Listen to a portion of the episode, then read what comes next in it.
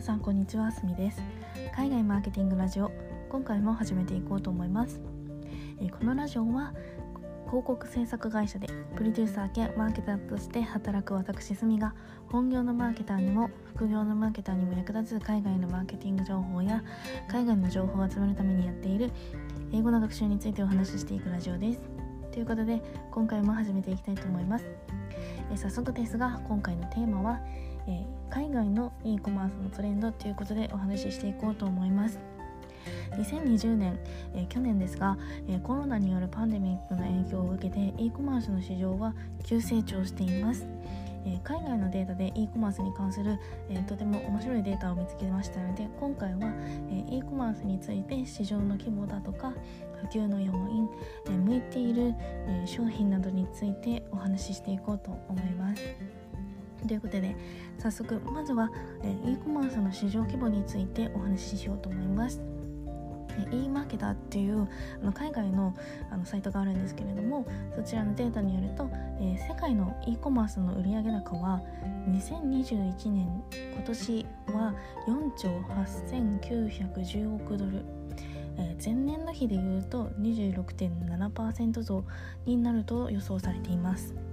その後も、えーと、成長は続くと予想されていて、えー、2024年には6兆3880億ドルこれは2019年、えー、コロナの前年度に比べるとほぼ2倍にまでこう成長するというふうに予想されています。でじゃあ e コマースが普及した要因は何なんでしょうかっていうことなんですけれども、まあ、もちろんデジタル技術が進歩したということもあると思いますし消費者行動の変化、えーと、コロナによる在宅需要が上がるなどさまざ、まな要因があるんですけれども、えーと、今回主なこう要因を3つにあのまとめてみました。1つ目が、え、コロナによるパンデミック何よりもこれだと思います、え、2つ目が若者の e コマースの利用が増えたということ。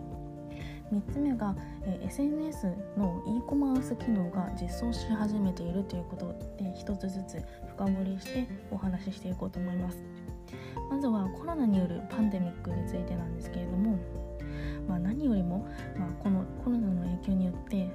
界中でこうコロナ対策によるロックダウンが起きてでもうお家にいなきゃいけないというわけでオンラインでお買い物せざるを得ない状況になったということがありますね。で専門家によるとえコロナの影響を受けて e コマースっていうのは今後もこう需要が上がっていくっていうふうに予想されていまして普及率でいうと2020年去年は15%っていうふうに言われてるんですけれども2025年までに25%にまで増加するっていうふうに予想されています続いて若者の e コマースの利用が増加しているっていうことなんですけれどもでオンラインショッピングの利用の増加っていうのは全ての世代で見られるものではあるんですけれども特に若い世代ではかなり増加傾向が大きいっていうふうに言われています。で調査結果によると、えー、18歳から34歳の消費者の3人に2人、えー、パーセンテージでいうと67%が、えー、コロナによるパンデミックの前よりも e コマースでの購入金額が増えたっていうふうに回答しています。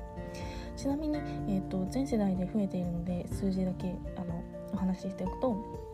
35歳から54歳だと57%増加。55歳以上だと41%増加というふうに言われています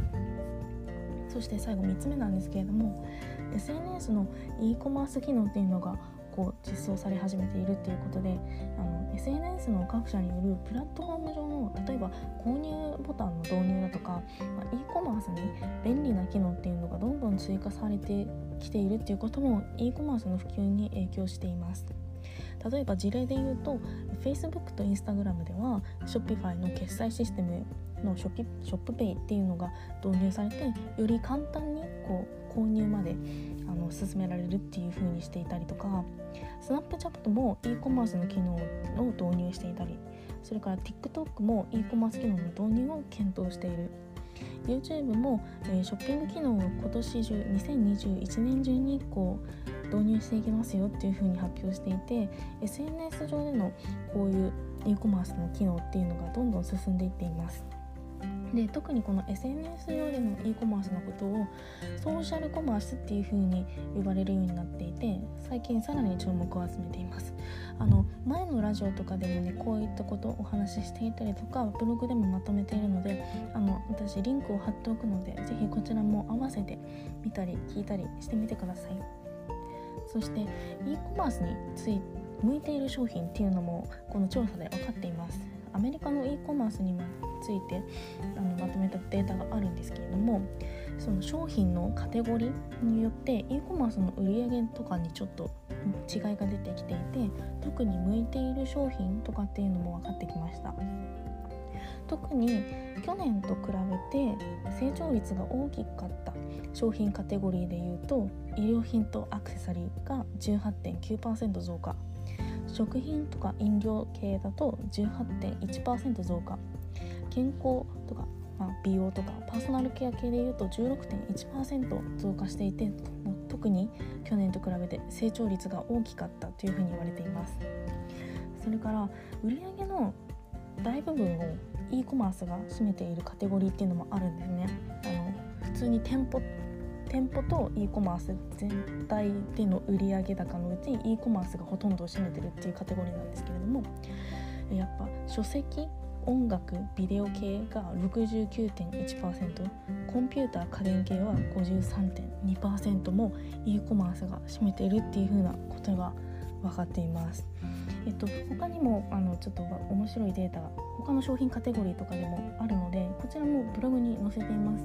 あの英語ではあるんですけれどもあのぜひ気になる方は見てみてください。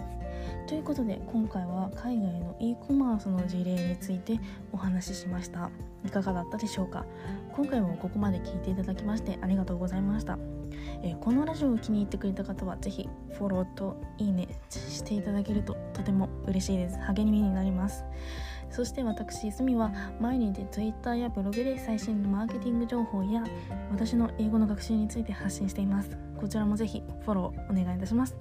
ということで、また次回お会いいたしましょう。以上、すみでした。ではまた。